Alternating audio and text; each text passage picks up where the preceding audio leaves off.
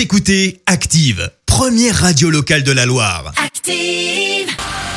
L'actu des célébrités, c'est l'actu People. Parlons à présent Actu People. Exactement, et Christophe, ce matin, on se demande si Valérie Pécresse ressemblerait pas un peu à la chanteuse Lana Del Rey. Et oui, la confusion a été faite sur Twitter en cause d'une photo de l'artiste, euh, prise de profil, une coiffure et un masque un peu pailleté qui ont semé le trouble. Alors pour le rappel, pour rappel, pardon, Lana Del Rey, c'est ça.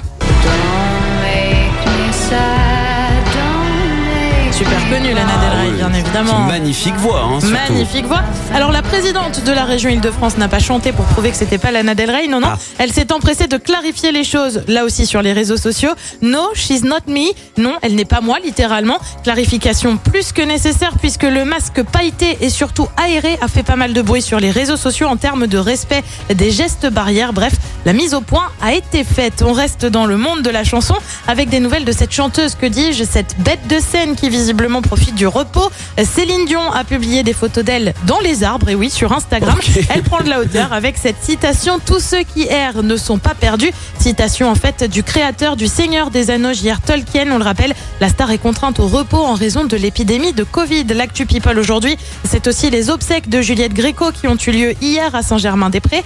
Parmi les personnalités présentes, François Hollande, Julie Gaillet, Brigitte Macron ou encore Zazie. On le rappelle, l'artiste est décédé il y a deux semaines à l'âge de 93 ans. Et puis on termine par un petit coup de colère, coup de colère et c'est pas fréquent, signé d'un joueur de tennis. Alors tu vas me dire, Benoît Père, connu pour son caractère assez explosif, eh bien Non. pas du tout, puisqu'il s'agit en fait de Nicolas Mahut, qui est lui plutôt réputé pour être d'un grand calme. Bah Ça ouais. se passe bien sûr à Roland Garros dans le cadre du tableau euh, double messieurs, puisqu'en simple on le rappelle, ben, on n'a plus de français, donc comme ça Ah c'est simple.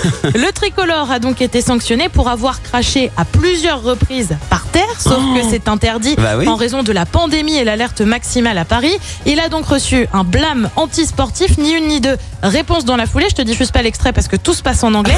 Je ne vais pas prendre un avertissement pour cette connerie, je vais parler au superviseur et vous arrêtez de m'adresser la parole jusqu'à la fin du match. Est-ce que ça vous va? Vous parlez à Pierre Avec qui il est en double, mais ne me parlez plus. Une faute qui ne risque pas de se reproduire puisque le tandem a été éliminé en 2-7 par un duo néerlandais. Mais attends, je reviens sur les crachats là sur le terrain et les joueurs de foot.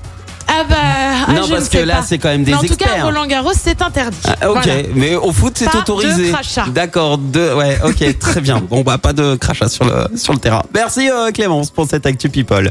D'ici le prochain quart d'heure, restez avec nous, vous allez pouvoir euh, tenter de gagner le nouveau jeu FIFA 21 sur euh, la console de votre choix.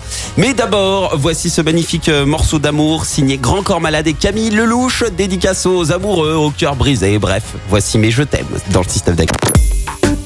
Écoutez Active en HD sur votre smartphone, dans la Loire, la Haute-Loire et partout en France, sur activeradio.com.